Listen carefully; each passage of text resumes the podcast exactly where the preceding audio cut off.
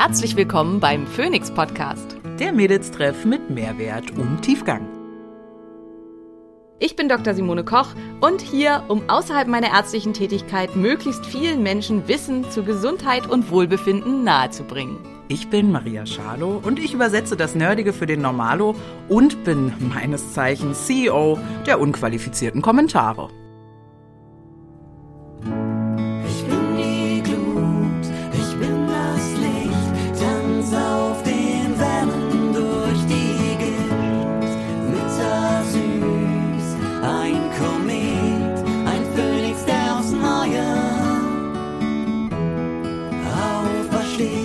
Dieser Podcast dient der reinen Wissensvermittlung.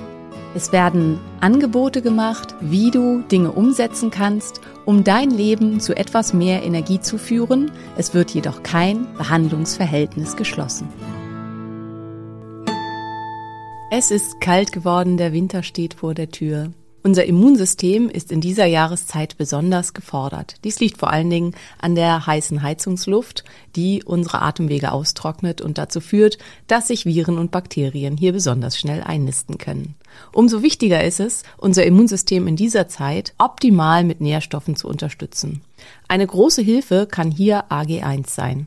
AG1 enthält 75 verschiedene Inhaltsstoffe, alles aus natürlichem Ursprung und einen großen Anteil an Vitaminen und Mineralstoffen, um uns dabei zu helfen, den täglichen Bedarf abzudecken. Mit der Adresse www.athleticgreens.com slash Simone bekommst du das Starterpaket mit einmal extra fünf Travel Packs sowie einer schönen Dose und einem Löffel sowie einer Jahresportion Vitamin D. Athletic Greens bzw. AG1 erhältst du im Abo. Das Abo ist jederzeit kündbar, aber ohne Probleme kommt deine tägliche Dosis für dein Immunsystem zu dir nach Hause. Sponsor für diese Folge ist Brain Effect. Bei Brain Effect bekommst du Lifestyle-Produkte und Nahrungsergänzungsmittel in höchster Qualität aus deutscher Produktion. Mit dem Code DSK sparst du immer optimal auf die jeweilige Kategorie, aber auch 10% auf alle Produkte. Das bedeutet, die Kategorie, die gerade im Angebot ist, gibt dir 20% Rabatt. Die Kategorie, die nicht im Angebot ist, erhältst du immer 10% Rabatt. In einigen Wochen bekommst du 20% auf alle Produkte. Mit DSK liegst du also immer richtig. Guck mal hinein in die wundervollen Produkte von Brain Effect.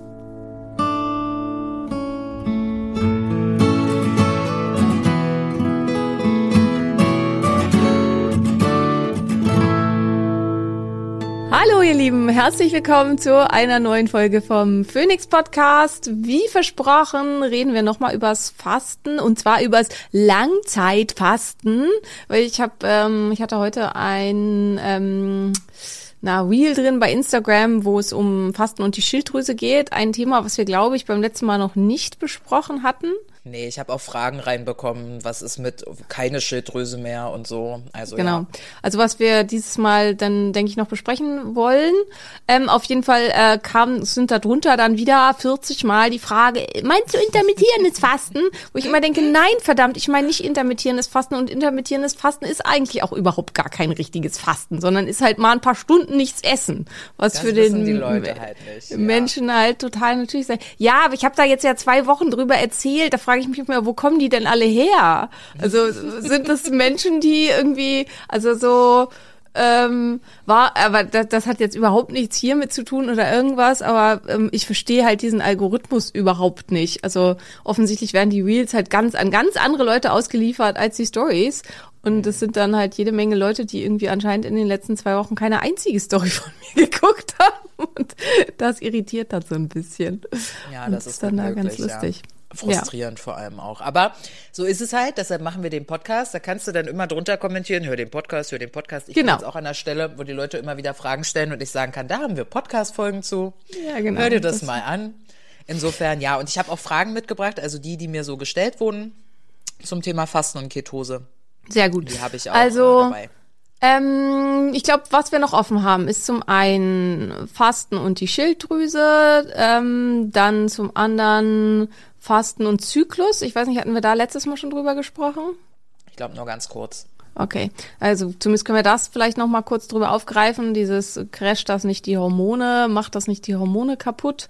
Ähm, was ja auch was ist, was ganz, ganz viel äh, gefragt wird. Ich glaube, das hatten wir letztes Mal schon mal kurz, aber das greifen wir vielleicht nochmal auf. Und dann auf jeden Fall ganz, ganz wichtig, Fasten brechen, weil das, ähm, ja, glaube ich, ist einfach auch ein Riesenthema und würde ich gerne auf jeden Fall auch nochmal mit aufgreifen. Ja, Genau. total. Wie geht's denn dir? aber so? Ah. Ja, Sehr gut. wie geht's Okay. dir denn aber so nach deinem äh, Langzeitfasten und Keto-Ernährung gerade? Ja, mir geht's äh, jetzt äh, gerade super. Also ähm, für mich war tatsächlich auch dann dieser Übergang. Also ich habe das ja auch das erste Mal gemacht. Also ich habe überhaupt das erste Mal sieben Tage am Stück gefastet. Da haben wir ja letztes Mal schon drüber gesprochen. Also es ist jetzt nicht so, dass Maria und ich hier die Empfehlung rausgeben möchten, sieben Tage am Stück zu fasten. Das war einfach ein persönliches Experiment. Ähm, und ich habe auch zum ersten Mal das gemacht, dass ich nach dem Fasten komplett in eine ketogene Ernährung, und zwar auch in eine streng ketogene Ernährung übergegangen bin, weil da gibt's halt auch noch Unterschiede Ja, zwischen abgewandelter ketogener Ernährung und ähm, einfach ketogener Ernährung. Und ich muss sagen, ich bin im Augenblick für mich total begeistert. Und ich glaube, dass meine Probleme mit der ketogenen Ernährung in der Vergangenheit vielfach einfach daher kamen. Also es war ja immer jeweils zu einem Zeitpunkt, wo ich, glaube ich, noch insulinresistent war, wo ich ja auch noch dick war und ähm, wo ich einfach auch nicht metabolisch flexibel war und den Zustand, wo ich Ketonkörper vollständig nutzen konnte, nie erreicht habe.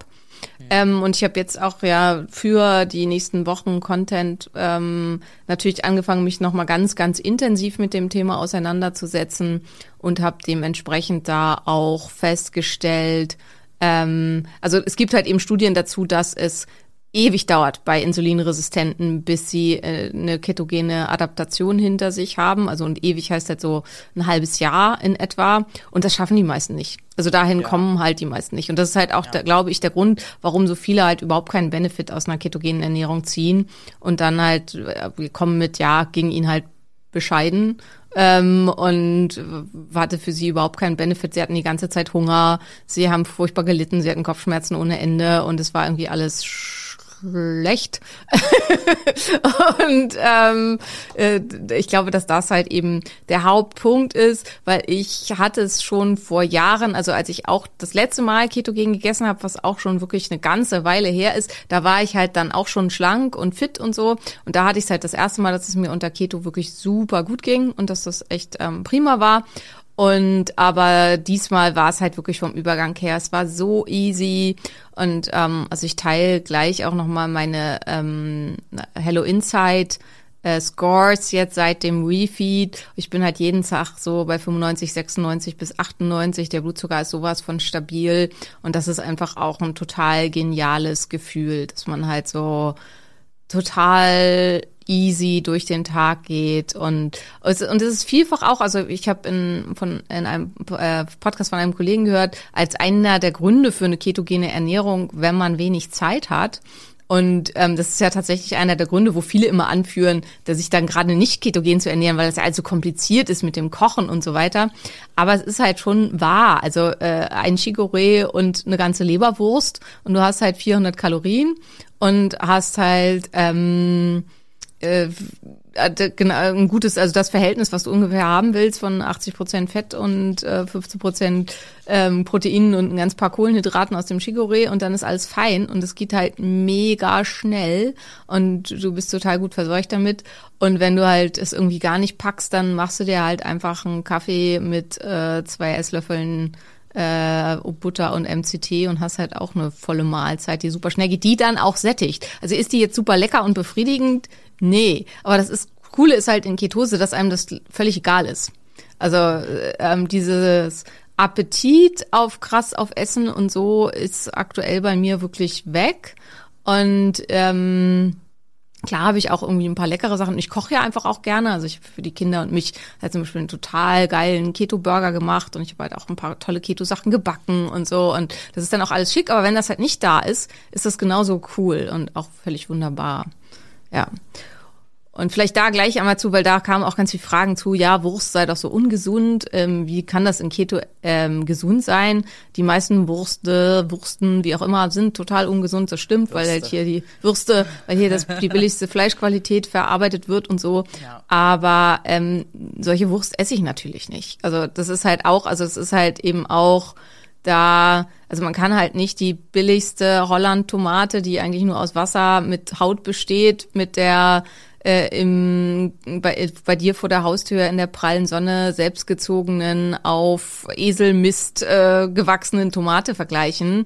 Ähm, genauso ist das halt auch hier und ich esse halt, wenn ich halt Leberwurst esse, bestelle ich die halt ähm, bei einem Wasserbüffelhof hier in der Nähe, die auf diese Leberwurst stehe ich total und das ist halt, sind wirklich äh, hand, handgezogene, geliebte Wasserbüffel, die äh, ausschließlich auf brandenburgischer Erde gegrast und brandenburgisches vom Himmel gefallenes Wasser getrunken haben, ähm, die halt dementsprechend auch absolut nachhaltig sind, ähm, die äh, stressfrei von hinten äh, mit der Schrotflinte geschossen werden und die dann halt auch äh, ziemlich gesunde Leberwurst abliefern können und die auch zuckerfrei ist. Also weil das ist halt auch ganz oft, ja, in Wurst ist ja oft Zucker drin, es gibt auch Wurst ohne Zucker. Die sieht dann nur nicht so hübsch aus. Also viel ist halt eben so Salpeter und Dextrose wird halt auch benutzt, damit die Wurst schön rot bleibt und so eine Leberwurst ist dann halt grau, also so richtig grau und das mögen halt viele nicht, aber geschmacklich tut sie ja keinen Abbruch. Eben, juckt ja keinen, solange sie gut schmeckt. Also bei dir funktioniert. Ich äh, bin selber, äh, ja, ich weiß gar nicht warum. Ich habe so ein Keto gegenüber so ein Hm-Gefühl. Vielleicht bin ich da einfach vorgeprägt von deinen gescheiterten Keto Ketos davor. Ja, dass, ich mir, dass ich mir das gemerkt habe und deshalb bin ich so hm, Keto.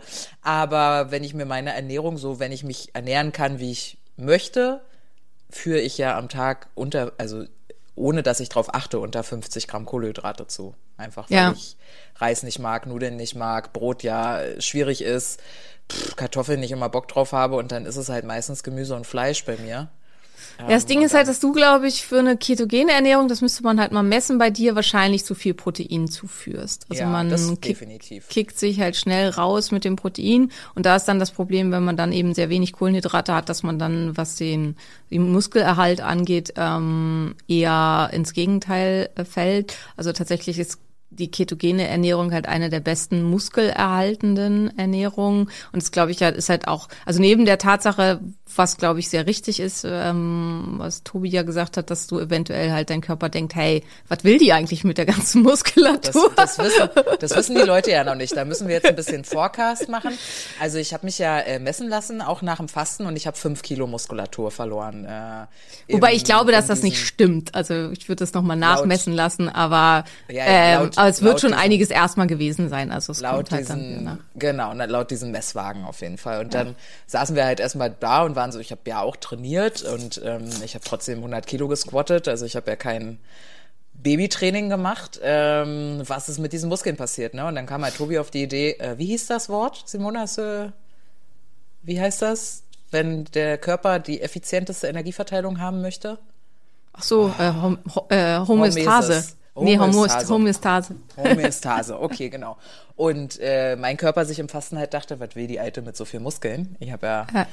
relativ viele davon und äh, erstmal ein bisschen abgebaut hat wahrscheinlich. Ich merke Ja. es in der Kraft nicht so richtig. Also meine Kraft ist auch wieder da, jetzt eine Woche später. Ne? Ich glaube, wir fasten seit einer Woche nicht mehr. Ja. Ähm, und all good. Also ja, wir machen auch noch mal eine Messung. Ähm, Also ich könnte mir halt vorstellen, dass die auch ganz schnell dann auch wieder zurückkommen. Also weil das sieht man auch ganz oft bei den Wett Wettkampfsportlern, dass die halt dann kurz vorm Wettkampf halt eben auf den Messwagen plötzlich drei, vier, fünf, sechs und auch im DEXA-Scan weniger Muskeln haben, wo man halt denkt, um Himmels Willen, die Arbeit der letzten, weiß ich nicht, zehn Jahre dahin. Und dann, wenn die nach dem Refeed ist die Muskulatur auf mirakulöse Weise irgendwie wieder da. kann auch einfach sein, dass die Muskeln flach waren. Ne? Ähm, Ja, kein genau. Muskelvolumen da war, weil Ja, gar das- kein Glykogen in den Muskeln und so. Exakt, das, also ich glaube auch, dass der Körper, dass diese Wagen und auch der DEXA-Scan da irgendwie was anderes messen. Ähm, also ich habe tatsächlich erst nach dem Refeed gemessen. Maria hat relativ unmittelbar danach gemessen und ich habe halt laut Waage überhaupt keine Muskeln verloren. Und das deckt sich halt auch mit den Daten zu tiefen Ketosen. Ähm, das, und ich war ja ganz, ganz tief in Ketose im Fasten dass, ähm, dass die besten Ernährungen sind, um überhaupt keine Muskelmasse zu verlieren und dass das auch der große Nachteil ist an einer anabolen Diät. Also wer das nicht kennt, was eine anabole Diät? Das ist immer sechs Tage oder fünf Tage Keto und dann zwei Tage Carb Refeed, wo man dann ganz viel Kohlenhydrate essen darf, was im Bodybuilding eine Zeit lang gerne gemacht wurde, allerdings auch damals dann immer ohne Nachmessen.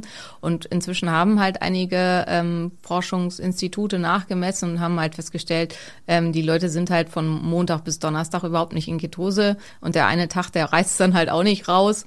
Und dann hauen sie sich wieder die ganzen Carbs rein und sind wieder am Anfang. Und das halt unter dieser Ernährung halt ähm, der Muskelverlust massiv höher ist als unter einer vollständig ketogenen Ernährung. Wobei man halt da auch immer sagen muss, also das ist insgesamt, es kam halt ganz viel Fragen jetzt zum Beispiel dazu, ja, wenn ich bei Hashimoto Langzeit ketogen esse oder wie es ist, hilft Hashimoto gegen, äh, hilft Fasten gegen Hashimoto und so weiter.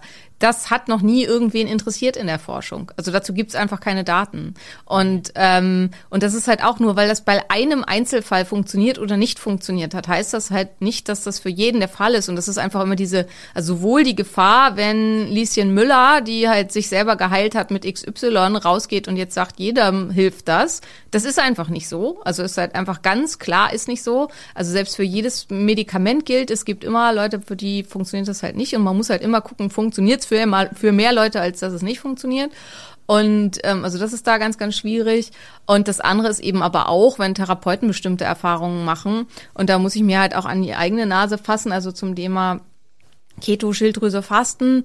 Ähm, ich habe halt auch am Anfang einfach beobachtet, ähm, als ich angefangen habe als äh, ja sagen wir funktionelle Medizinerin, war ja gerade ganz ganz populär Paleo und Keto mhm. und das ist glaube ich halt auch eins der Sachen, die du noch, du noch im Kopf hast und dann habe ich halt ganz viel die Leute gesehen, die kamen halt mit super schlechten Schilddrüsenwerten, also vor allen Dingen mit super, super niedrigem C3 und äh, wo ich auch für mich selber geschlossen habe, okay, Keto ist nicht gut für die Schilddrüse und Paleo-Ernährung. Und ich habe das damals auch nicht weiter nachgeforscht, was ist denn der Hintergrund, warum das so ist. Und ähm, das habe ich halt jetzt dann getan fürs Fasten, also letztes Jahr schon, und mich da halt, weil also ich hab, kannte halt diese mm, ja, sage ich mal, diese Ansicht, dass es halt das T3 ganz, ganz niedrig macht und RT3 hoch. Ähm, das wusste ich, dass das so ist. Und das habe ich dann bei mir selber ja auch im letzten Jahr schon nach dem Fasten nachgemessen und da war das dann auch so. Also äh, T3 super niedrig, RT3 super hoch. Und ähm, ich hatte damals da auch so ein bisschen Symptome. Also ich hatte dann Schmerzen beim Laufen in den Fußsohlen. Das ist bei mir ein typisches T3-Mangelsymptom. Und dann habe ich gedacht, ja, okay, ähm, das reicht dann halt auch fünf Tage Fasten, weil es zieht ja die Schilddrüse runter. So, und dann habe ich angefangen, mich da ganz intensiv mit zu befassen und habe halt die, alles an Studien rausgesucht, was es dazu gibt. Und man muss sagen, es gibt nicht viele. Also es gibt halt fünf, sechs, sieben und das war's dann halt auch. Ähm, und habe dann aber festgestellt, okay, das ist völlig normal und das ist auch rein physiologisch. Ich kann gleich mal erklären, warum. Und es ist zum Beispiel so bei hatten, weiß ich gar nicht, ob wir es im Podcast hatten, es glaube ich letztes Mal schon, also bei Eisbären zum Beispiel, wenn die Winterschlaf halten, die ernähren sich halt zwei, drei Monate ausschließlich von ihrer eigenen Fettmasse und da ist das halt auch so und das ist halt nicht gefährlich und macht halt nichts Schlimmes. Und jetzt im Fasten war es halt eben wieder so. Ich habe hinterher wieder die Werte überprüft, T3 total niedrig, AT3 hoch. Ähm, ich hatte diesmal aber gar keine Beschwerden irgendeiner Art. Und ich glaube halt eben, dass die Beschwerden dadurch ausgelöst werden, wenn der Körper nicht ausreichend in der Lage ist, die Ketonkörper zu verstoffwechseln und dadurch einfach einen mitochondrialen Energiemangel hat, weil ähm, während das T3 ganz stark mit dafür verantwortlich ist, weil darum geht's ja beim T3. Wofür brauchen wir so viel T3 unter anderem? Es geht halt unter anderem darum, dass es dafür sorgt, dass die Glucose Insulin gesteuert in die Zelle kommen kann. Wenn ich keine Glucose Insulin gesteuert in die Zelle reinbringen muss, dann brauche ich für diesen ganzen Abteilungsweg kein T3 mehr. Dementsprechend ist Mitarbeiter der Mitarbeiter entlassen. Da werden Mitarbeiter entlassen, genau.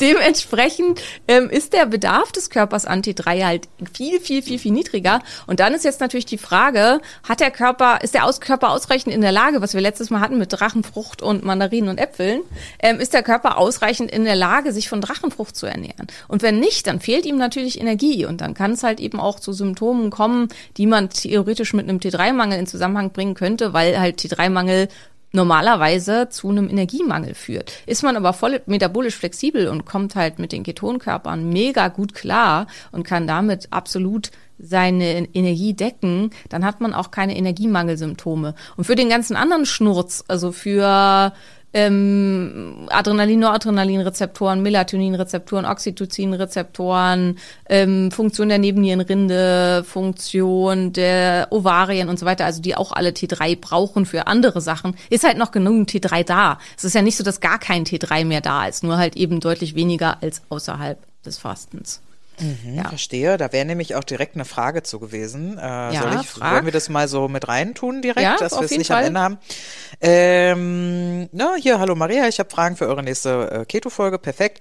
Gehen die Schilddrüsenwerte auch in den Keller, wenn man dauerhaft Keto lebt? Bedeutet das auch, dass man sich müde fühlt automatisch? Hast du ja jetzt erklärt? Nee, weil Genau. wenn der Körper Nee. mit den Ketonen umgehen kann, dann werden die Mitochondrien trotzdem gefüttert und du hast trotzdem Energie. Genau, Ja. und man sollte halt ausreichend T3 da haben. Ich glaube, ich habe jetzt auch schon erklärt, warum die runtergehen, ne? Weil, Ja, also ja. weil, weil, ähm, also noch nicht so richtig, also dass es nicht mehr nötig ist, habe ich erklärt, aber die müssen runtergehen, weil ansonsten die Zellen halt weiterhin super sensibel wären für die Aufnahme von Glucose. Glucose, genau. Und dann wird die ganze Glucose rausgeholt aus dem Blut, die aber zur Verfügung stehen soll für die Organe, die halt Organe, dringend ja. äh, Glucose brauchen. Also ich habe deine Story geguckt in den letzten zwei Wochen. Ich weiß das. Ja, also ich hätte das, das, ja. genau, ich hätte das jetzt mitbekommen. Und dann Es geht die kann Frage auch sein, weiter. dass ich es letztes Mal schon einmal erzählt habe. Kann auch sein. Ich vergesse sowieso, wo ich was gehört habe, weil wir reden ja auch noch privat und dann ist komplett durcheinander, wo du mir das erzählt hast. Ähm, kommt der Körper während einer Keto-Diät mit weniger Protein aus? Ja, hast du erklärt, ne? Und kann trotzdem Muskeln aufbauen. Das wäre jetzt nämlich auch meine Frage gewesen, weil du sprichst die ganze Zeit von Muskelerhalt, ist ja nicht mein Thema. Ich will ja, wie Skihulk aussehen, ne? Ja. Äh, Trizeps größer als meine Wade. Ähm, Kriege ich das auch hin mit Keto? Ich würde sagen, ja. Ich kann das aber noch nicht abschließend beantworten. Also weil die, ähm, es ist natürlich immer die Frage, was wurde an was untersucht und wo Mhm. wurde halt geguckt.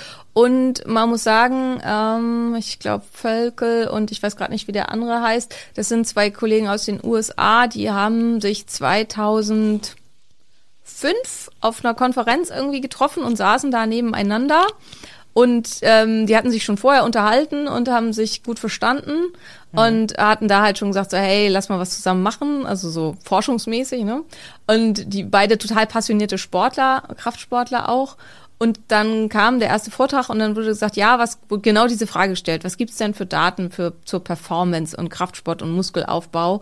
Und dann äh, war die Antwort gar keine.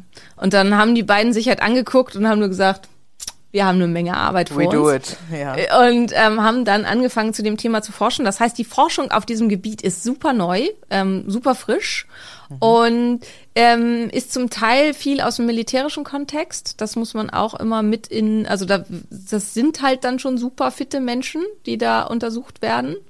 Ähm, und ich kann das noch nicht abschließend beantworten, also weil ich äh, mit dem Thema Performance und äh, Kraftwachstum und so weiter bin ich noch nicht ausreichend auseinandergesetzt hat in dem Zusammenhang. Ich würde jetzt erstmal sagen, ja, kann man, nach dem, was ich bis hierhin gelesen habe. Aber äh, das ist ein ganz eigenes Thema, in dem ich hinsichtlich ketogener Ernährung noch nicht tief genug drin bin. Okay. Dass es Okay, langfristig mit Fasten funktioniert, weißt du. Ja, ja, da ja. hast Okay, du halt das, sehr gute Erfolge mit erzielt. Genau, das ja. ist all gut, aber da habe ich zwischendrin ja dann auch wieder gegessen. Nur, Ja. ich habe heute mal nachgerechnet, du hast ja heute ein Reel gemacht äh, zum Thema 15% Proteine. Das, jetzt kann ich nicht gut Mathe, ne? Die Finanzberaterin, ich bin ja ehrlich. Aber äh, ich bin auf 30 Gramm Proteine gekommen, die ich essen dürfte am Tag. Das macht mir erstmal kurz Angst. Auf 1800 Ja, aber das kann ja nicht sein, da musst du dich verrechnet haben. Also Okay. das wäre schon krass äh, arg wenig. Also weil ich habe das für mich berechnet und ich komme irgendwie auf 60 Gramm Proteine äh, oder 50, 55 und ich habe ja einen Ah geringeren ja, Kalorienbedarf. 67,5. Hast du Ja. recht, habe ich mich verrechnet. Genau. Großartig. Okay, aber auch bei, auch bei 67,5 habe ich noch ein bisschen Schmerzen einfach. Ja, ja, weil, ist auch Weil bei mir ja auch die Amino, Entschuldige, aber weil bei Ja. mir auch die Aminosäuren und so die ganze Zeit so unterversorgt sind, deswegen hm, bin ich ein bisschen ängstlich. Absolut würde ich bei dir auch nicht machen. Bei dir würde ich zyklisch machen. Also wenn du das machen wollen würdest, würde ich halt machen eine Woche Keto, eine Woche High Protein. Also Mone, wo ich du will alles halt machen, was du machst, damit ich irgendwann mal so aussehe, wie du aussiehst. Ah, und ähm, also weil das ist halt auch das, was, also dazu gibt es eine ganz gute Studie, allerdings auch wieder, wo es zum vor allen Dingen um Muskelerhalt ging und dann halt auch mit einem Zuwachs ähm, ein bisschen. Und da haben die immer gemacht, ähm, ich glaube 30 Tage Keto, dann und dann zwei Monate High Protein und dann drei Monate normal, quasi eine mediterrane Ernährung, also mit einem hohen Fettanteil, geringen Kohlenhydratanteil, so ich denke ungefähr so wie du sonst halt eben auch isst. und die Idee, Idee ist halt in diesem High-Protein-Anteil, also dass man halt dann seine Proteine auf 1,5 bis 2 Gramm am, pro Kilogramm Körpergewicht erhöht und dementsprechend halt beim Fett abzieht und dass man dadurch Insulinpeaks erzeugt. Und ähm, das war ja auch die Frage mit dem bleibt in der ketogenen Ernährung die Schilddrüse dauerhaft niedrig. Ja, wenn man keine Insulinpeaks erzeugt. Und man kann das relativ einfach verhindern, indem man das relativ, äh, indem man regelmäßig Insulinpeaks erzeugt und diese aber nach Möglichkeit eben nicht mit Kohlenhydraten, indem man sich ein Croissant reinhaut oder irgendwie sowas oder äh, ein Stück Kuchen oder ein Brötchen, sondern indem man eben so viel Protein zu sich nimmt, dass dem Körper so viel glykogene Aminosäuren zur Verfügung gestellt werden, dass er sich da draus Zucker bastelt und darüber dann ähm, Insulinpeaks erzeugt. Und ähm, das ist das, was diese Hardcore, äh, die, die, die sehr schlauen Forscher, die trotzdem aussehen wie äh, Bullen auf Steroiden, ähm, Verdammt, die ja. machen das so. Ja, ja, ja. Äh, wenn, wenn ihr euch diesen Bullen auf Steroiden anschauen wollt, äh, D'Agostino, ne? Dome, Ja, Dom, Dom D'Agostino. Ja, ist wirklich, also was für eine Maschine an Mann. Äh, wenn man sich den anguckt, würde ich auch sagen, N gleich 1. Muskelaufbau funktioniert definitiv unter Keto. Äh, aber gut, das, äh, der ja, wobei man halt auch Verbrauch. dazu sagen muss, der trainiert halt seitdem er 13 ist und hat halt auch die ersten 15, 20 Jahre seiner Trainingszeit nicht ketogen trainiert. Ah, okay. Also, Ja. ähm, also das ist halt auch, also kann man natural so aussehen? Ja, aber halt eben auch, wenn man halt, also man muss, das ist ja auch immer dieses, ähm, ja, was ich, das fand ich total schön bei einer Athletin, wo ich ein Interview von ihr gesehen hat und dann wurde, die ist halt nur zweite oder dritte geworden dann und dann wurde sie gefragt, ja, woran hat's denn gefehlt? Und dann hat sie gesagt, zehn Trainingsjahren, Training, zehn Trainingsjahren.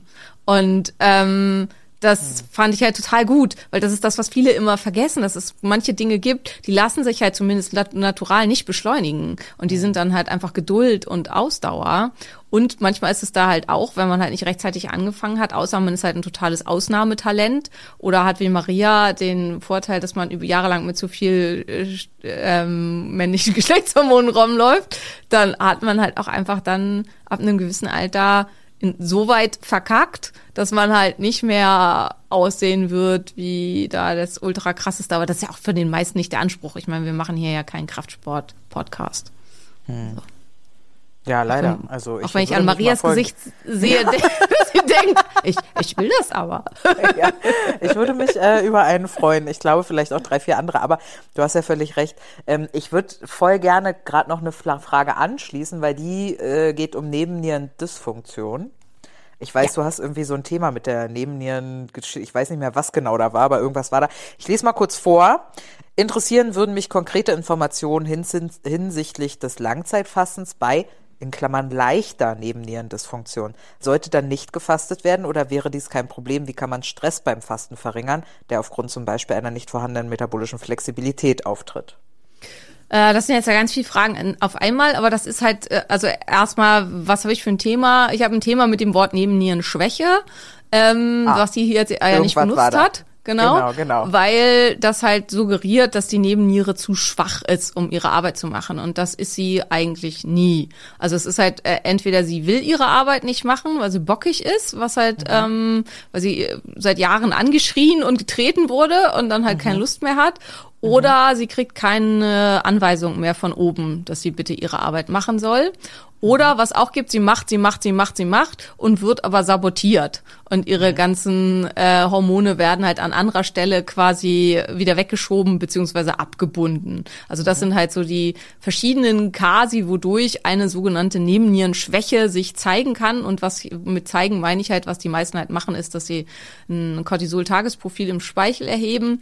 Und daraus weiß ich aber noch nicht, welche die, dieser verschiedenen Punkte hier halt eben erfüllt sind. Und es kann zum Beispiel sein, ich sehe halt im Cortisol-Tagesprofil eine Flachkurve und das liegt daran, dass derjenige nachts super viel Cortisol ausschüttet. Und wenn ich einen 24-Stunden Cortisol im Urin messen würde, würde ich feststellen, hm, ist viel zu hoch. Es kann aber auch sein, dass er insgesamt, wenn ich das im Blut nachmesse, viel zu viel Cortisol hat. Und wenn ich die äh, Produktion, also auch die Metaboliten des Cortisols im Urin messe, auch feststelle, viel zu viel Cortisol. Aber im Speichel sieht es so aus, als wäre nicht genügend da, weil ähm, das alles abgebunden ist an Cortisolbindendes Globulin und an Steroidhormonbindendes Globulin.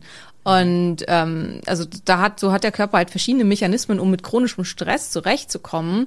Und ähm, einer der Gründe, also einer der häufigsten Gründe, warum es dazu kommt, dass es, äh, dass die, also dass der Körper unter permanentem ständigen Stress steht, ist Insulinresistenz und äh, metabolische So, mhm. Unflexibilität. Und, ich so glaub, geht nämlich, ach, sorry, Ja. so geht nämlich die Frage weiter, weil die Frage geht weiter mit, wäre die Reduktion einer starken Insulinresistenz der Heilung der Nebenniere vorzuziehen? Absolut. ja Also der, nicht der. Heilung der Nebenniere vorzuziehen, sondern die wird zur, mit zur Heilung der Nebenniere führen, weil sie dem Körper halt eben massiv ähm, Stress entzieht. Weil in dem Moment, in dem mein Körper nur mit Glucose zurechtkommt und vor allen Dingen auch mein Gehirn nur mit Glucose zurechtkommt, ähm, muss er immer dann, wenn keine Glucose da ist, was macht das Gehirn dann? Das ist der sogenannte Brain Pull, also wo es sich dann halt was holt, dann schickt es Stresshormone ins Rennen, um Glucose freizusetzen.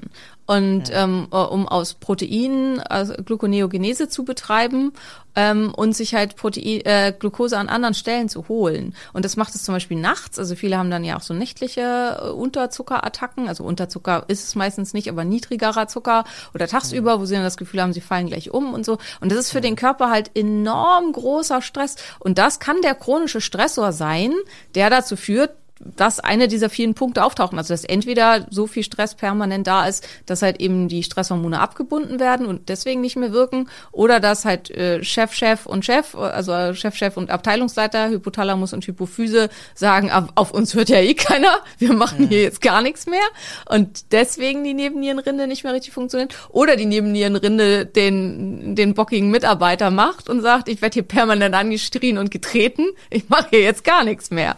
Und ähm, also das kann halt alles dadurch passieren. Das heißt, solange ich die Insulinresistenz hier nicht heile, ähm, wird es hier halt auch keine Verbesserung geben. Plus in dem Moment, in dem mein Körper metabolisch flexibel wird und komplett gut klarkommen kann mit Ketonkörpern, wird's halt da sehr, sehr viel besser. Das Problem ist, solange Cortisol ständig hoch ist, ähm, werde ich auch nicht metabolisch flexibel, weil der Körper jetzt hier immer Glucose vorziehen wird. Das heißt, das ist so ein bisschen ein Circulus viciosus. Was kann ich hier machen? Zum einen kann ich halt permanent versuchen, Ketone anzubieten auf verschiedene Art und Weise, also entweder durch exogene Ketone oder ähm, durch eine ketogene Ernährung. Bei exogenen Ketonen ist hier auch das Problem, das hat mir auch eine geschrieben, heute hat sie, die hat mir geschrieben, ja, sie, nachdem sie exogene Ketone genommen hat, hat sie zwar während des, die wirken quasi nur wenig Hunger, aber danach krasse Heißhungerattacken. Wo kann das li woran kann das liegen? Und das kann natürlich daran liegen, dass die Ketone eben sehr wohl ja den Blutzuckerspiegel senken. Und wenn der Körper halt total zuckerabhängig ist, dann ist es halt auch wie eine Hypoglykämie beziehungsweise ein nicht tolerierbarer Blutzuckerabfall, der dann halt hinterher eine Heißhungerattacke auslöst. Und bei ihr hat das halt dazu geführt, dass sie Blut, äh, dass sie zugenommen hat, statt abzunehmen. Oh, fuck. Wenn der Blutzucker äh, 30 Punkte nach oben oder nach unten, ne? Das ist so untolerierbar. Ja, das ist bei vielen, genau. Das ist bei, für viele, die also eben metabolisch unflexibel sind, ist das nicht tolerierbar. Es gibt auch Fälle sogar, wo schon Abfälle von 10 bis 20 Punkten nicht toleriert werden und die da mit Schweißausbrüchen und Heißhunger und also ich habe ein paar Leute bei Instagram, die mir folgen, die halt immer dachten, sie haben krasse Hypoglykämien und die dann auf meine Initiativen mal angefangen haben zu messen, die halt festgestellt haben, wenn sie mit dem Zucker unter 110 fallen, dann schnallt bei ihnen alles ab. Und ähm, Das ist eigentlich. nicht wirklich tief, ne? Das ist, Das ist, das ist immer noch zu hoch eigentlich. Ja, und okay, dass sie krass. halt überhaupt kein Problem mit Hypoglykämien haben, sondern dass sie einfach krass insulinresistent sind und vor allen Dingen hier krass äh, insulinresistent im Gehirn. Und da finde ich auch ganz, ganz wichtig, das ist ein krasser Risikofaktor für Alzheimer-Demenz. Und also Alzheimer-Demenz wird ja inzwischen als auch als Diabetes Typ 3 bezeichnet, weil es halt ähm, eine Unfähigkeit des Gehirns ist, sich mit Energie zu versorgen. Wahrscheinlich eben dadurch, dass es äh, ewig lange schon insulinresistent war und Glucose nicht vernünftig verarbeiten kann und vor allen Dingen überhaupt keine Ketonkörper verarbeiten kann. Und ähm, also man, das ist alles noch sehr schwammig und unsicher, aber man ist sich also inzwischen darüber klar, dass halt Alzheimer entsteht auf einer Insulinresistenz des Gehirns. Und ich weiß, es werden ganz viele nicht gerne hören, aber es nützt halt auch nichts, das zu negieren. Also das Risiko für Leute, die das haben und späteren Leben an Alzheimer zu erkranken, ist zehnfach erhöht. Und das ist halt auch was, wo ich halt denke, das darf man dann nicht bekämpfen, indem man immer weiter isst alle zwei, drei Stunden und halt von seinem Arzt noch empfohlen kriegt, jetzt bei der Nebennierenrindenschwächenfrau, ähm, die aber ja schon aufgepasst hat und es als Nebennierenrindenfehlfunktion bezeichnet hat, ähm, dass sie halt das weiterhin so therapiert, indem sie halt alle paar Stunden isst, damit sie keine Symptome hat, weil sie will halt vielleicht ja auch gerne noch ihre Enkel groß werden sehen oder einfach auch mit 60, 70 noch ein schönes Leben haben. Und ähm, ich finde halt das ist ein halt nicht zehnfach gesund mit dieser Behandlung. Du hast Nee. nur keine Symptome. Du hast weniger Symptome, Behandlung. Mhm. aber das ist halt, äh, aber auch so, so auf so eine, also das ist natürlich auch Ansichtssache, aber für mich ist das Schlimmste, was ich mir vorstellen kann, ist tatsächlich Demenz. Also ich hatte schon als ganz junges Ja, Mädchen am allermeisten. Angst vor davor, dass in, also ich weiß nicht, ob du das, ich glaube, dafür bist du nicht alt genug, diese ähm, Rinderwarnwelle. Ähm, da war ich halt so vielleicht zehn oder so oder zwölf, als das kam, wo alle plötzlich Angst hatten vor Rinderwahn und keiner hat mehr Rindfleisch gegessen. Und das war tatsächlich was, was mir wahnsinnig Angst gemacht hat, weil ich halt gedacht habe, wenn ich meine Hirnkapazität ähm, verliere, weil ich schon damals mich halt ganz krass definiert habe über meine kognitiven Fähigkeiten und natürlich auch das, was war, das schon immer das, was war, äh, das war, oh Mann, was an mir am meisten gelobt wurde. Und das hat mir halt schon damals ganz, ganz viel Angst gemacht. Und dementsprechend wäre ich, also ist das auch einer der Gründe, warum ich mit auch den ganzen Scheiß mache, weil ich halt denke, alles, was ich tun kann, damit mein Gehirn so frisch und gesund wie möglich bleibt, solange es geht, bin ich bereit zu tun. Und das sind halt auch dann sieben Tage Fasten, wobei eben fünf auch gereicht hätten oder halt eben jetzt auch mal Ketophasen und so weiter. Ähm, das war auch ganz oft, kann man sich langfristig ketogen ernähren. Also es gibt halt so ein paar Sachen, die einfach ein hoher Risikofaktor sind. Und das war, ist jetzt hier halt auch zur Fastenfrage. Man muss halt versuchen, also ich würde bei so jemandem halt immer raten, in so stressfreier Umgebung wie möglich zu fasten. Also für so jemanden ist es echt keine gute Idee zu fasten. Im Alltag. Ja, genau. Noch nebenher Kinder, noch nebenher Job und vielleicht noch irgendwelche anderen nervigen Geschichten und so. Das ist halt An einfach der Stelle alles. kurz Werbung für unsere Fastenreise nach Portugal im November. Genau, Das genau. wird sehr entspannt. Ja. Das und es heißt halt nicht, dass man sich nicht bewegen soll oder nicht halt positive Stressoren setzen darf, wie Eisbaden oder so. Aber es ist halt auch, wie heilt man am besten ähm, diese Brainpull, Blutzucker, Nebennieren Problematik durch Meditation, Aufmerksamkeitstraining, Achtsamkeit, ähm, ja, Sport, Insulinresistenz reduzieren und so weiter. Aber die anderen Sachen gehören eben auch mit dazu. Und das sollte halt in so einer Fastenwoche dann eben auch alles vorkommen, dass man eben achtsame Spaziergänge macht, sanftes Yoga, ähm, Saunabesuche und Gespräche und also man sollte schon beschäftigt bleiben, weil sonst ist Fasten nämlich langweilig und ziemlich schwierig, wenn man nichts zu tun hat. Aber man sollte eben nicht gestresst sein und ähm, zusätzliche Stressoren bekommen. Und ja, und ansonsten muss man sich halt vielleicht ganz, ganz langsam rantasten. Also so wie du das halt auch gemacht hast. Erst versucht man halt 24 Stunden, dann versucht man 36 Stunden, dann versucht man 48 Stunden. Und zwar immer und immer und immer wieder. Und ich habe halt ganz viel auch Zuschriften gekriegt. Ich faste jetzt aber schon das dritte Mal und mir geht's immer noch scheiße. Ähm, Süß. genau. Ähm, Und äh, das ist leider, wenn du halt super krass insulinresistent bist, dann wird das dauern. Und es ist das, was Maria halt auch letztes Mal schon gesagt hat. Ist das ein angenehmer Weg? Nein. Und es kann halt hilfreich sein, exogene Ketone zuzuführen, aber viele haben da halt die Idee, ah, das ist die Universallösung und damit mache ich es mir jetzt leicht und ich gebe meinem Körper einfach die Drachenfrucht und dann wird er die schon essen. Das kann halt eben wie bei dieser Dame, die dann eine Hypoglykämie durch die Ketonkörper hatte, also weil Ketonkörperzufuhr von außen führt immer zu einem Absenken des Blutzuckerspiegels und sie konnte aber mit den Ketonen dann halt nichts anfangen. Ihr Körper hat sich trotzdem nicht für die Drachenfrucht interessiert und ähm, dann kann es halt sein, dass es einfach nichts bringt. Also von der Stoffwechselflexibilität ist da jeder anders. Und wenn das halt schon unglaublich festgefressen ist, dass der Körper partout ums Verrecken keine Drachenfrucht will, dann muss man wahrscheinlich weitere Mechanismen mit reinziehen. Weißt du, ob sie, ob sie einen Stressor verwendet hat? Also war sie irgendwie Saunieren, Eisbaden? Nee, war sie nicht. Kraftsport? War sie nicht. Nee. Meinst du, das hätte was verändert in der Kombination, dass der Körper gezwungen wird, die Drachenfrucht zu essen? Also die Ketone Wahrscheinlich schon. Also kann ich nicht versprechen, aber wahrscheinlich schon. Aber dann muss es halt in dem Zusammenhang, wenn man einfach nur exogene Ketone nehmen muss, äh, nimmt, muss es dann halt auch ein richtig harter Reiz sein. Und da ist dann eben die Frage, ob man schon völlig außerhalb solcher Experimente überhaupt in der Lage ist, einen harten Reiz zu setzen. Also weil es kann halt nicht jeder 100 Kilo squatten oder irgendwas. Und jemand, der halt sowieso schon mit kleinsten Anstrengungen total überfordert ist. Kommt auf die Gesamtdiagnose an, ne? Also wer eh Ja, schon und auch die Gesundgesundheit. Ne? Also, Ja. Ja, das meine ich, Und genau. da kann es halt eben sein, dass es gar nicht möglich ist, äh, zu diesem Punkt zu kommen, wo man das entsprechend damit reingeben kann. Jetzt haben wir schon hier irgendwie fast wieder die ganze Stunde verquatscht. Ich wollte auf jeden Fall noch zum Fastenbrechen kommen. ja. Ähm, äh, ja, Zyklus hatten wir letztes Mal schon. Das ist halt, äh, das lassen wir dann jetzt mal so. Ah, Hast du gesagt, verschiebt sich, deshalb am Ähm, Genau. Anfang vom Zyklus. Ah ja, das hatte ich gesagt, definitiv, ja, ja, genau. Und wichtig, ähm, da wurde ich auch abgemahnt von einem Freund, womit er völlig recht hat, weil ich gesagt habe, wenn sich der Eisprung um vier, fünf Tage verzögert, who cares? Ähm, die, die mit rechnerischen Methoden verhüten, die kehren a lot.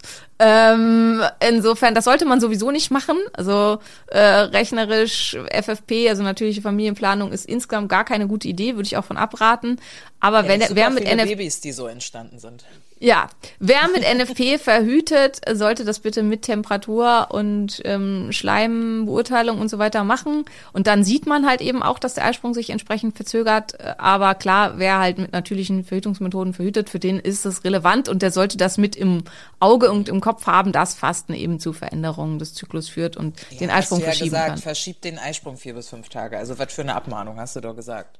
Ja, aber muss ja schon mal, muss man ja trotzdem, also ich Muss möchte ja nicht verantwortlich sein Ach für so, ungewollte okay, na Babys. klar. Ach so, na klar, nee. Nein, also das ist schon jemand, der auch sehr viel mitdenkt. Also das ist äh, Ja, ich meine, auch unsere Hörerschaft wird ja wohl mitdenken an der Stelle. Äh, Ja. Hoffe ich, ne, wenn ihr sowas hört, dass ihr dann den Schluss zieht, dass ihr das auch so macht. Aber ja, du wolltest über genau. Fastenbrechen sprechen. Fastenbrechen, genau. Ähm, also traditionell hat man ja immer mit einem Apfel Fasten gebrochen. Und man muss halt auch bei diesen ganzen Sachen sagen, das ist alles aus Zeiten, als wir diese ganze, als wir noch gar nicht, quasi noch gar nicht wussten, also Ketonkörper kennt man schon lange, aber als ob wir, als wir die noch nicht messen konnten und als wir noch keine Glucose messen konnten, zumindest nicht kontinuierlich und als wir halt ähm, noch keine HFV messen konnten und als ob die, als diese ganzen Sachen halt noch nicht möglich waren und da war halt die Idee, okay, ein Apfel ist schön leicht verdaulich und ist halt, gibt schnelle Energie zurück und ist voll gut. Inzwischen weiß man, ein Apfel macht einen Blutzuckerpeak zum Himmel.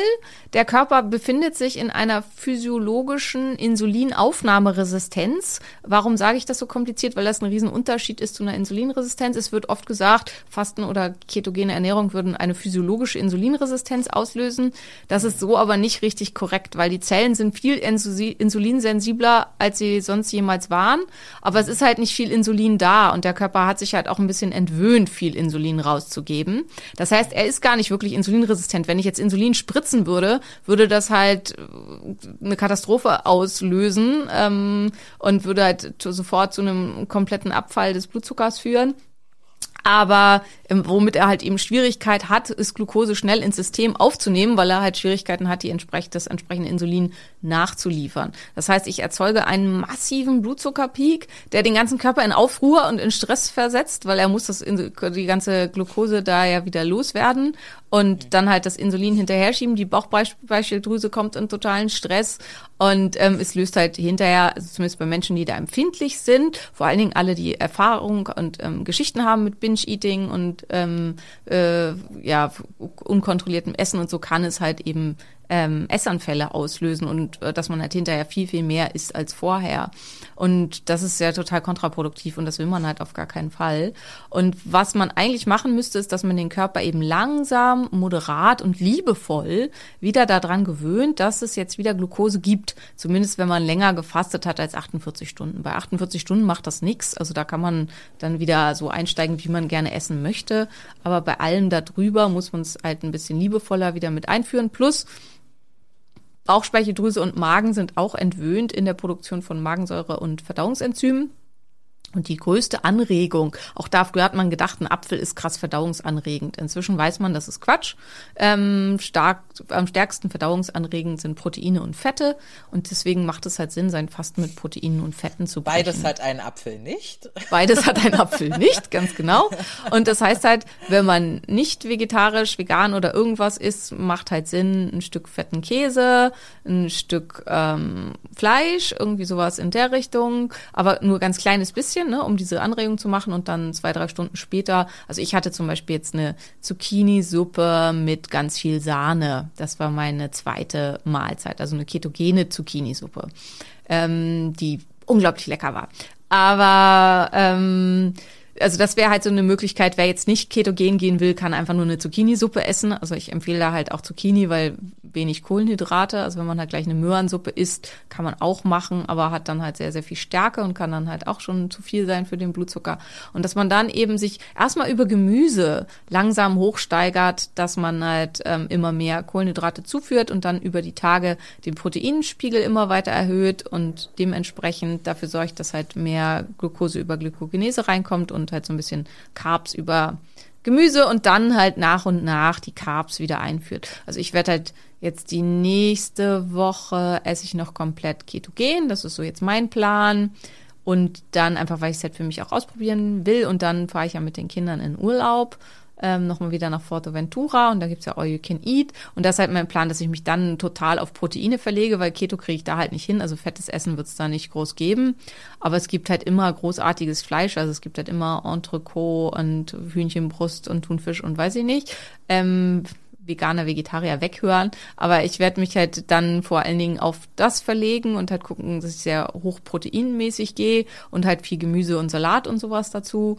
Und dann, wenn ich das gut durchgehalten habe, in der Woche danach und vielleicht auch schon während der Woche dann halt ganz zart an, einführen, wieder ein bisschen Kohlenhydrate mit reinzunehmen im Sinne von mal eine, ein Stück Kartoffel oder irgendwie sowas oder einen halben Teelöffel, äh, Teelöffel, halben Esslöffel Reis oder irgendwie so. Und ähm, dann müsste mein Körper, aber eigentlich reicht es aus, also studientechnisch reicht es aus, wenn man diese Proteinpeaks setzt, um die Glukosetoleranz wieder vollständig herzustellen und ähm, äh, also genügend Insulinpeaks zu erzeugen, dass der Körper halt kein Problem damit hat, wenn man auch mal sagt, hey, ich bin jetzt hier eingeladen und es gibt hier jetzt den geilsten Kuchen der Welt und ich will jetzt mal ein Stück Kuchen essen, ohne dass man sich mit dem Kuchen auf einen Blutzucker von 240 schießt oder so. Also die, das soll ausreichen, wenn man halt eben immer zwischendurch diese großen Mengen an Protein isst. Man muss halt sagen, das sind halt viel einfach also diese Studien, die es dazu gibt, haben ganz kleine Fallzahlen. Ähm, weil das sind halt viele Studien, wie gesagt, aus dem militärischen Kontext und hier an Kampftauchern. Und die sind nicht Otto Normalverbraucher. Ja, und so das muss man. Übertragbar. Ja, es ist halt nur echt nur schwer übertragbar und das darf man hier halt auch immer nicht vergessen. Wenn die sagen, sie essen High Protein und sie decken ihren Proteinbedarf von zwei Gramm, dann sind das halt bei denen 200, 250 Gramm Protein am Tag. Und das ist natürlich ganz was anderes, als wenn ich das esse. Und das ist halt auch mal, dass man, also das ist was, was auch ganz oft vergessen wird, dass man diese Prozentangaben in Verhältnis zur Gesamtkalorienmenge setzen muss. Und das ist halt das, was Maria auch am Anfang schon gesagt hat. Also weswegen für mich, und das war ja auch eine Frage, kann ich denn dauerhaft ketogen essen? Also wir werden vielleicht noch die eine oder andere Folge zu ketogener Ernährung machen. Ich für mich habe das Gefühl, ich kann das nicht, weil ich also ich könnte es natürlich versuchen und regelmäßig meine Werte überprüfen und so, aber ich habe für mich das Gefühl, ich komme in Mängel, weil ich einfach so klein bin und insgesamt nur so einen geringen Kalorienbedarf habe, dass die Gesamtmenge für mich an Protein ähm, und auch an Gemüse, die ich essen kann, um dann halt eben auf meine Carbmenge zu kommen, zu gering ist. Und das ist halt auch tatsächlich die Problematik, die sich stellt bei epileptischen Kindern, ähm, was eine der Hauptindikationen ist für eine ketogene Ernährung. Also man kann ähm, desto jünger die Kinder, desto fantastischer kann man die mit ketogener Ernährung komplett anfallsfrei kriegen und halt behandeln, ganz ohne Medikamente und dann auch ohne Nebenwirkungen. Aber es birgt ein ganz hohes Risiko, weil die halt eben noch keinen hohen Bedarf haben, noch so kleine süße Zwerge sind, dass sie halt schwere Mängel entwickeln und dann nicht wachsen. Und da muss man halt immer nachgucken. Und wenn man, und das ist halt alles so ein bisschen, mh, mm, ja ins Logische gedacht von mir, weil man muss sagen, wie gesagt, also 2005 haben sich halt diese beiden Forscher angeguckt und haben festgestellt, es gibt überhaupt noch keine Forschung zum Thema Performance und Kraftsport und so weiter und Ketogen. Ähm, und das ist halt auch, haben ganz viele gefragt, ja, darf ich denn bei Hashimoto Ketogen essen? Ist das langfristig für mich gut? Keiner weiß es. Also vielleicht. Und es wird halt Therapeuten geben, die haben damit total gute Erfahrungen gemacht. Ich kenne einige, die damit super gute Erfahrungen gemacht haben. Und es gibt genauso Therapeuten, die damit ganz schlechte Erfahrungen gemacht haben. Und ich habe zum Beispiel am Anfang meiner ähm, Zeit ganz schlechte Erfahrungen mit Patienten damit gemacht. Was, glaube ich, aber inzwischen mit dem, was ich heute alles weiß, viel damit zu tun hatte, dass die eben ähm, durch Entzündung und ähm, zum Teil auch durch Übergewicht und so überhaupt nicht metabolisch flexibel waren und auch insulinresistent und das halt deswegen nicht funktionieren konnte. Ähm, langfristig, weil in Wahrheit auch ja, wenn ich Hashimoto habe, dann ist es ja schlecht für mich, wenn mein, mein T3-Spiegel immer so niedrig ist. Das ist halt die große Frage. Ist es das wirklich? Und es ist halt ziemlich sicher nicht der Fall, weil an sich ist es ja total gut, wenn du viel weniger Schilddrüsenhormone brauchst. Weil wenn dein Körper nicht in der Lage ist, also deine Schilddrüse nicht in der Lage ist, vernünftig Schilddrüsenhormone herzustellen und du erzeugst eine Situation, in der er die nicht mehr braucht, das ist das Beste, was passieren kann. Und das ist halt zum Beispiel auch beim Typ 1 Diabetes so. Man kann den Typ 1 Diabetes komplett, also mit einer ketogenen Ernährung behandeln und kann halt dadurch eine Situation erzeugen, in der man kaum noch Insulin braucht. Und das ist halt dann die beste äh, Therapie, die man typ, für Typ 1 Diabetes machen kann. Aber es muss halt ganz, ganz engmaschig durch einen Arzt betreut werden. Es ist gefährlich. Es erfolgt eine ganz, äh, es braucht eine ganz hohe Compliance. Also weil dieses eine Stück Kuchen auf einem Geburtstag oder so darf man dann halt auf gar keinen Fall essen.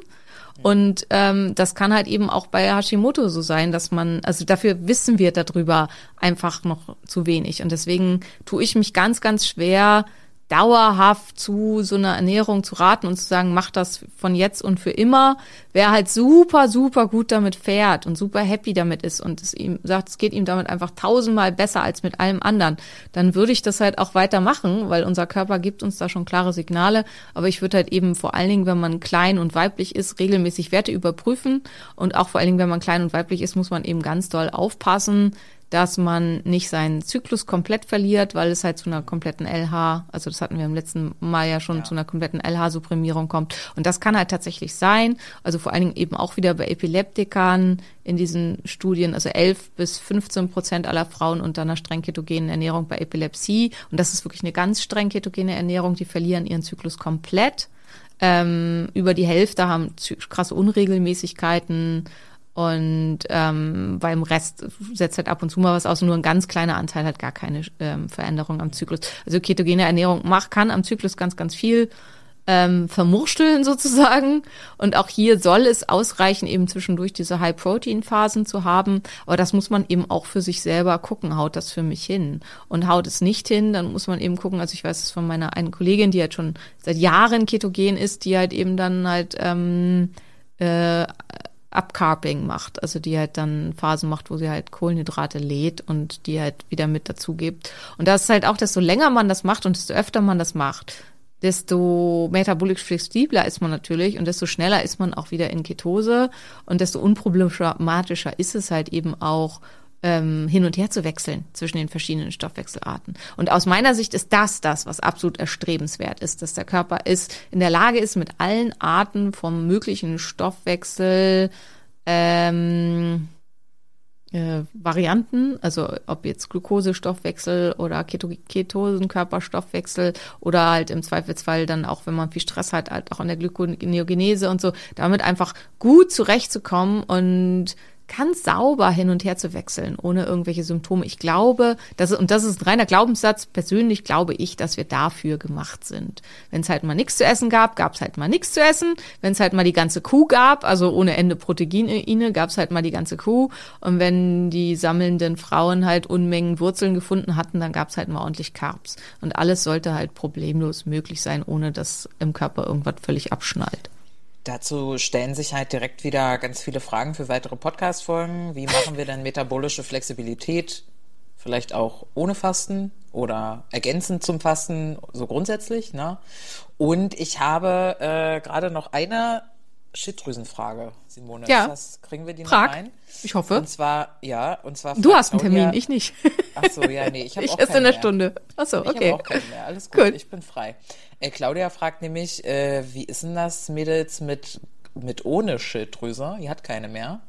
Äh, Ja. Und sie nimmt, nimmt natürliche Schilddrüsenhormone. Wäre es dann schlau, die runterzufahren, Nein. wenn sie fastet? Nee, Nein, einfach ganz normal weiternehmen. Also weil die, wie gesagt, an der Funktion der Schilddrüse ändert sich nichts.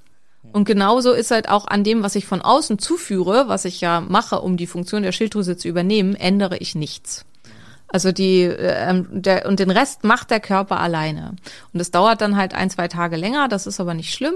Ähm, also bis die sich diese Regulation einstellt und ähm, also man verändert gar nichts. Das macht der Körper alles selbst. Und das kriegt er halt auch sehr gut hin.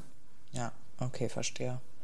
Ja, dann ähm, wer halt, bleibt halt trotzdem ja irgendwie noch die, oder wollen wir das hier noch einbauen? Na, ein bisschen haben wir ja schon letztes Mal drüber gesprochen. Also einer der Dinge, um metabolisch flexibel zu sein, ein ganz, ganz wichtiger Punkt ist Sport. Also desto sportlicher man ist, desto eher ist man auch metabolisch flexibel. Liegt das Ähm, an, liegt das, sorry, liegt das nur am Sport oder liegt das an mehr Muskeln, mehr Mitochondrien, deshalb flexibler? Wie Ja, also es liegt an mehr Muskeln, mehr Mitochondrien und es liegt daran, dass die, der Abbau von Laktat, und da kommt es natürlich auch drauf an, was mache ich für einen Sport. Also mache ich halt dreimal die Woche Bauch, Beine, Po und wo ich halt überhaupt kein Laktat produziere oder mache ich halt so ein jetzt will ich nichts Böses sagen, aber ähm, also die- diese zwei Kilo Hantel Ausdauerkraft äh, gekasper, dann und ich habe halt nie Muskelkater und nie irgendwas mit Laktat, dann bringt es nichts hinsichtlich der metabolischen Flexibilität. Laktat wird über die gleichen Wege verstoffwechselt, also quasi der gleiche Weg in die Zelle genommen wie für Ketonkörper. Und wenn ich halt oft ähm, sauer bin durch eine hohe Laktatproduktion, weil Laktat ist auch ein ganz starker Energiegeber. Also viele haben Laktat immer nur als im Kopf als ist böse und übersäuert den Muskel, aber Laktat ist auch eine ganz wichtige Energiequelle für den Körper. Das ist halt einer der Gründe, warum man das macht in der anaeroben Situation. Und wer halt viel mit Laktat zu kämpfen hat, also wer viel anaerob trainiert und richtig richtig hart trainiert, sind wir wieder bei dem hart, der hat halt schon die Stoffwechselwege trainiert, die dann auch für die Ketonkörper zur Verfügung stehen müssen. Hier sind halt die immer ganz weit oben, also sicherlich die Crossfitter, ähm, aber auch ansonsten halt die, die so High-Intensity-Intervalltraining und so einen Kram machen. Also auch normales Krafttraining kommt drauf an, wie man es macht, aber wenn man es halt sehr moderat macht, so dann bis zum wie heißt das nochmal? Es gibt ja einmal bis zum Muskelversagen und einmal bis zum Ausführungsversagen. Also wenn man halt nur bis zum Ausführungsversagen trainiert, dann hat man tendenziell halt nicht die Belastung, dass man Wer macht was? das denn? Da, da sind doch noch mindestens vier Wiederholungen drin. ja schwer und falsch. Ja, das hat der Markus schon gesagt, du. Und der sagt Genau. auch Mast, der sagt auch Masthun, da stehen wir nicht dahinter. Aber äh, nichtsdestotrotz, ähm, okay, verstehe. Das heißt, nur damit klar ist, dass der Spinning-Kurs das vielleicht tendenziell nicht sein wird. Ah doch, also kommt auf, auf Spinning an, ne? Also wenn du halt hier ähm, einen Berg, also ein Mountain Ride oder so, da kommt schon ordentlich Laktat ins Spiel. Also Verstehe, verstehe. Da, ja gut, dann äh, dann, dass ich noch nie einen Spinning-Kurs besucht habe. muss man machen. Also da wirst du merken, wenn du deine Beine mal richtig schmerzhaft haben willst und richtig leer, würde ich dir einen Spinning-Kurs empfehlen. also also mal ich- schauen. Ich fand tatsächlich auch im, äh, in, im Fasten, also ich habe ja alles so ein bisschen gemacht, fand ich tatsächlich Spinning und da dann die Anstiege, das war das Schlimmste. Also da ging einfach gar nichts mehr. Also habe ich gemerkt, da kann ich mich nicht weiter beschleunigen, komme ich nicht, komme ich nicht klar. Äh, wahrscheinlich halt eben auch dadurch, weil dann eben Laktat anflutet und in dem Moment mein Körper ja die Wege benutzt hat, also die Tunnel, um halt Energie in die Zelle zu kriegen über die Ketonkörper und dann bleibt das Laktat natürlich liegen und dann übersäuert der Muskel halt völlig und macht dann halt komplett zu. Und das habe ich halt auch sehr gut da bemerkt. Unangenehm. ja, auf jeden Fall. Okay, verstehe. Also Sport, Laktat, äh, Flex metabolische Flexibilität darüber hinaus? Ähm, naja, also wie gesagt, häufig Drachenfrucht anbieten. Also man kann halt eben versuchen, in eine Keton ketogene Ernährung zu kommen. Das trainiert halt auch die metabolische Flexibilität. Das kann halt, wie gesagt, ewig dauern. Und da bin ich halt so ein bisschen, also ich persönlich glaube ich, ich würde immer eine Kombination präferieren aus Fasten plus ketogener Ernährung. Ähm, entweder schon vorher oder nachher. Und dann halt wieder eine Pause und dann wieder genauso. Aber weil ich glaube, dass man halt nur über ketogene Ernährung, dass es so lange dauert, bis man halt in eine vernünftige metabolische Flexibilität kommt und dass ein so langer Zeitraum ist, in dem es einem halt dauerhaft schlecht geht, der dem Körper zudem enormen Stress erzeugt, was ich denke, was kontraproduktiv ist. Ähm, also bei mir, wie gesagt, ich, das hatte ich ja letztes Mal schon erzählt, ich hatte halt in meiner Anfangsphase, wo ich halt noch richtig dick war und halt krass insulinresistent und so, habe ich halt immer Herpes, also habe ich immer Gürtelrose gekriegt, wenn ich ketogen gegangen bin oder gefastet habe, weil ich eben nicht metabolisch flexibel war und mein Körper dann so viel Cortisol ausschütten musste, um halt die Glucose freizusetzen. Und Cortisol ist einer der Punkte, die ähm, zu einer Erhöhung von Interleukin 10 führt, was dann dazu führt, dass der Körper sich gegen die Herpeswehren nicht mehr wehren, kann und dass die dann halt eben die Oberhand gewinnen. Und je nachdem, was man hat, kann das dann halt eben ein Typ 2 sein, ein Typ 1, also dass man äh, Lippenherpes kriegt. Oder bei mir halt der Zoster, der halt offensichtlich sehr aktiv ist. Und also ich hatte dann halt Gürtelrosen ähm, oder aber auch ein EBV-Schub. Also das sind halt alles Sachen, die dann da auftreten können, was halt alles nicht gewollt ist und nicht geil ist.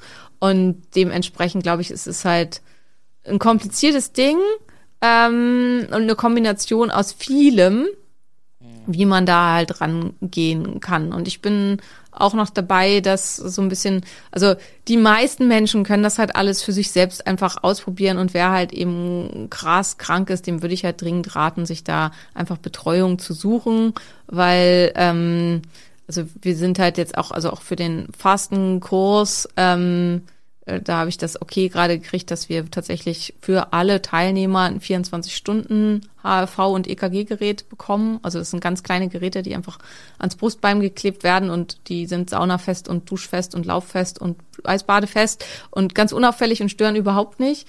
Und dass man eben über sowas dann halt auch gemonitort wird, dass man halt eben sehen kann, okay, wie weit ist der Stress und so weiter. Und das ist dann ein bisschen komplizierter. Ähm, ich glaube, die meisten Menschen kommen halt aus, wenn sie gucken, geht ihr Ruhepuls hoch oder die HRV runter. Ähm, HRV-Messungen machen ja inzwischen irgendwie jeder Fitness-Tracker und also äh, kann man halt dann auch ganz gut gucken und wie fühle ich mich vor allen Dingen auch. Und das ist halt auch, haben mir auch ganz viele geschrieben, ja, ich bin jetzt in Tag vier, ich bin super schwach, ich bin super schlapp, mein Puls ist äh, bei, weiß nicht, 120, ich kann nur noch im Bett liegen, wo ich denke, ja, Abbruch, rotes Licht, Abbruch. Mhm. Und ähm, äh, dass man da dann eben ähm, guckt, dass man sowas alleine dann nicht weiter durchzieht. Also wenn man betreut, das jetzt mit mir im Fastenkurs oder irgendwo, dann kann man das schon machen, dass man es dann weiter versucht und guckt, kommt man da drüber. Also was sind ja auch die sogenannten Fastenkrisen. Und also auch du, du weißt das ja noch von deinem allerersten fünf Tage Fasten, wo du einfach dann rüber bist über diese Fastenkrise und dann kam der erste Magen, der Mal, der Morgen, wo Maria dann angerufen hat und gesagt, Simone, mir geht's fantastisch. ja, ja, das war wirklich, man denkt ja auch nicht, dass das noch kommt. Also im Gefühl bist du halt wirklich in der Erwartung, okay, es kann nur noch schlechter werden und irgendwann esse ich halt wieder und dann geht's mir gut.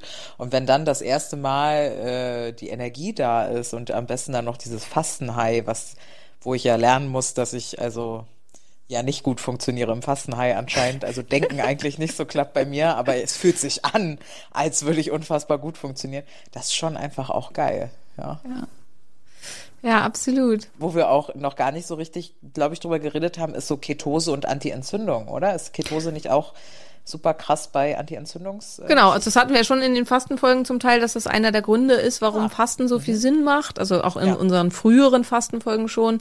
Das halt einer der Gründe, also das, einer der Gründe fürs Fasten ist eben die Autophagie und der andere große Grund, warum Fasten halt auch hilfreich ist bei den insulinresistenten die nicht übergewichtig und nicht insulinresistent sind, äh, nee, Quatsch, die nicht insulinresistent sind, weil sie übergewichtig sind, sondern die insulinresistent sind wegen zu viel Entzündung, dass auch hier Fasten sinnvoll und hilfreich ist, weil eben durch die ähm, Ketose so eine starke Anti-Entzündung ausgelöst wird, dass dadurch dann die Insulinresistenz besser wird, weil die Ketose eben der Entzündung entgegenwirkt. Und natürlich kann man auch hier sich für eine ketogene Ernährung entscheiden, aber auch hier wieder, es dauert halt viel, viel, viel, viel, viel, viel, viel, viel länger, bis der Körper die Drachenfrucht attraktiv findet in der ketogenen Ernährung.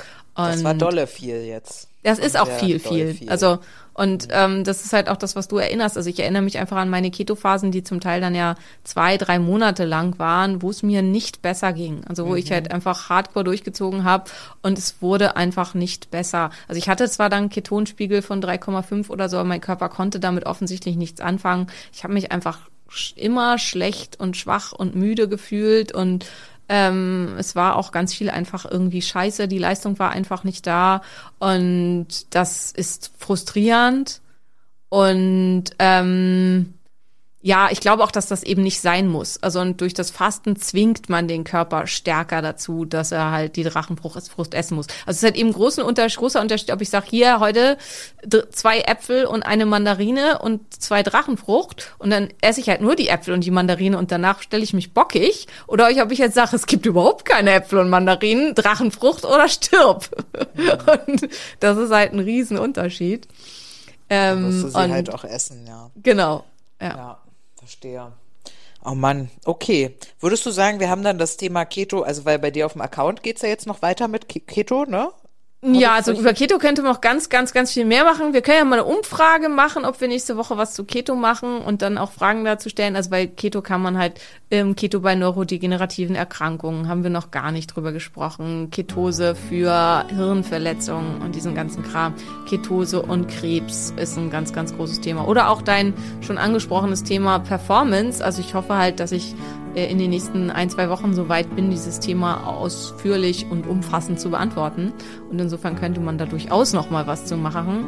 Aber wir haben ja auch viele andere spannende Themen in petto, die wir natürlich auch erstmal vorziehen können. Und wo wir 1000 Millionen 567, ja, Genau. tatsächlich.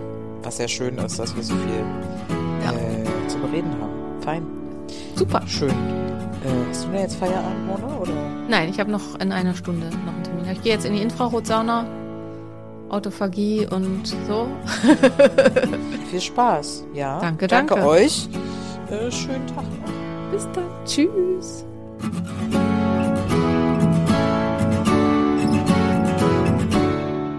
Das war der Phoenix Podcast. Vielen Dank, dass du zugehört hast und ich hoffe, du bist auch nächste Woche wieder mit dabei. Mehr über mich und meine Arbeit findest du im Internet auf meinen diversen Homepages. Hey, wenn du bis hier aber gehört hast, ne? Und du hast mindestens einmal geschmunzelt, ich weiß das. Wir sind lustig. Und du hast das Sternchen noch nicht gedrückt. Dann mach das bitte noch und denk an den Liebesbrief. Küsschen! Wenn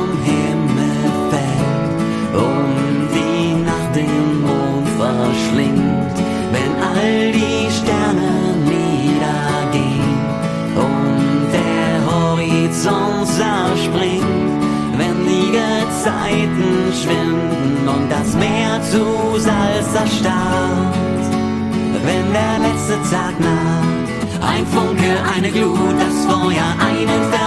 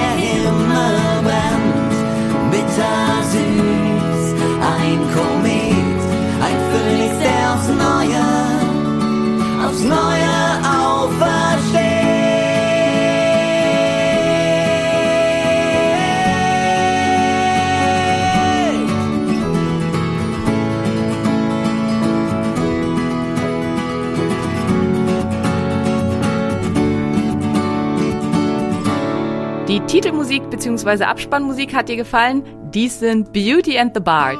Guck doch mal auf ihrer Homepage vorbei.